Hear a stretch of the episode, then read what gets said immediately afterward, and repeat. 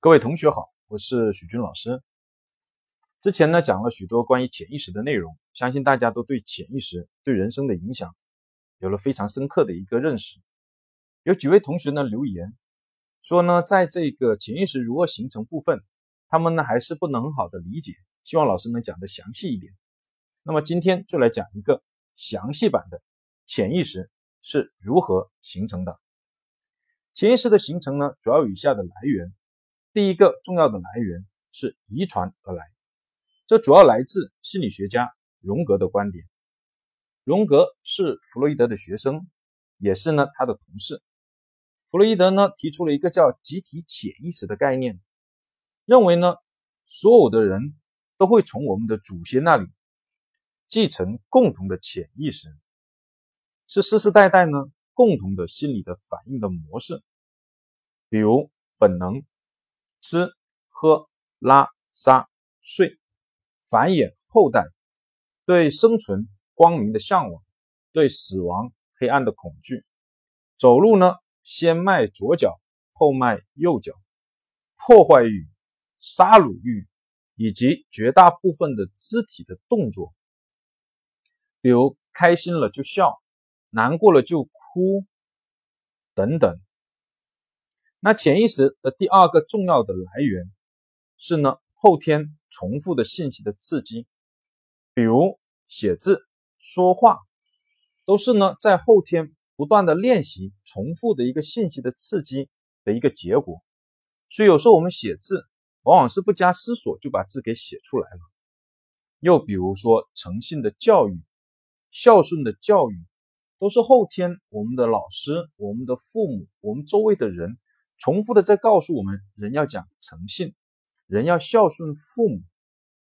所以，当我们长大以后，我们做很多事情都不知不觉的以诚信为一个基本的原则。又比如说厌学，往往也是在童年时代学习呢，跟呢重复的这样的痛苦的一个刺激挂钩，导致潜意识中认为学习就是痛苦导致的。还有一见钟情等等，潜意识形成的第三个重要的来源呢，是极其强烈的信息的刺激，比如一朝被蛇咬，十年怕草绳，又比如说火灾、地震，看到人跳楼，看到有人淹死了，或者刻骨铭心的失恋、离婚、陌生人的虐待。等等，都会带来心理的创伤，留在潜意识。又比如呢，一次呢，嗯，突然的、意料不到的一个巨大的表扬，又或者是一次拯救生命以后强烈的喜悦，嗯，又或者是呢，一次成功以后巨大的成就感，等等，都是强烈的信息刺激呢，给我们的潜意识留下了痕迹，使得我们在。呃，长大以后或者过了很多年以后，依然会影响我们的行为和心理。潜意识的最后一个重要的来源是压抑，是指意识层面和社会的伦理道德、法律的标准相矛盾，使得我们人呢不得不把它压抑进潜意识当中，或者以其他的符合社会伦理道德、法律标准的形式来满足，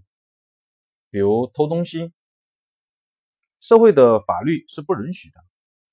我们就会把呢这种偷进去的欲欲望压抑进潜意识，通过其他的方式去满足，比如到网上去玩游戏。前几年呢有一款游戏叫《开心农场》，非常的流行，就是一种呢满足人的偷东西的一种欲望。那么又比如说同性恋，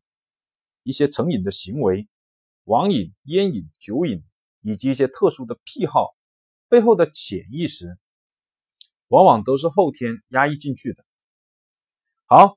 讲到这里呢，关于这个潜意识是怎么形成的，它的来源就讲完了。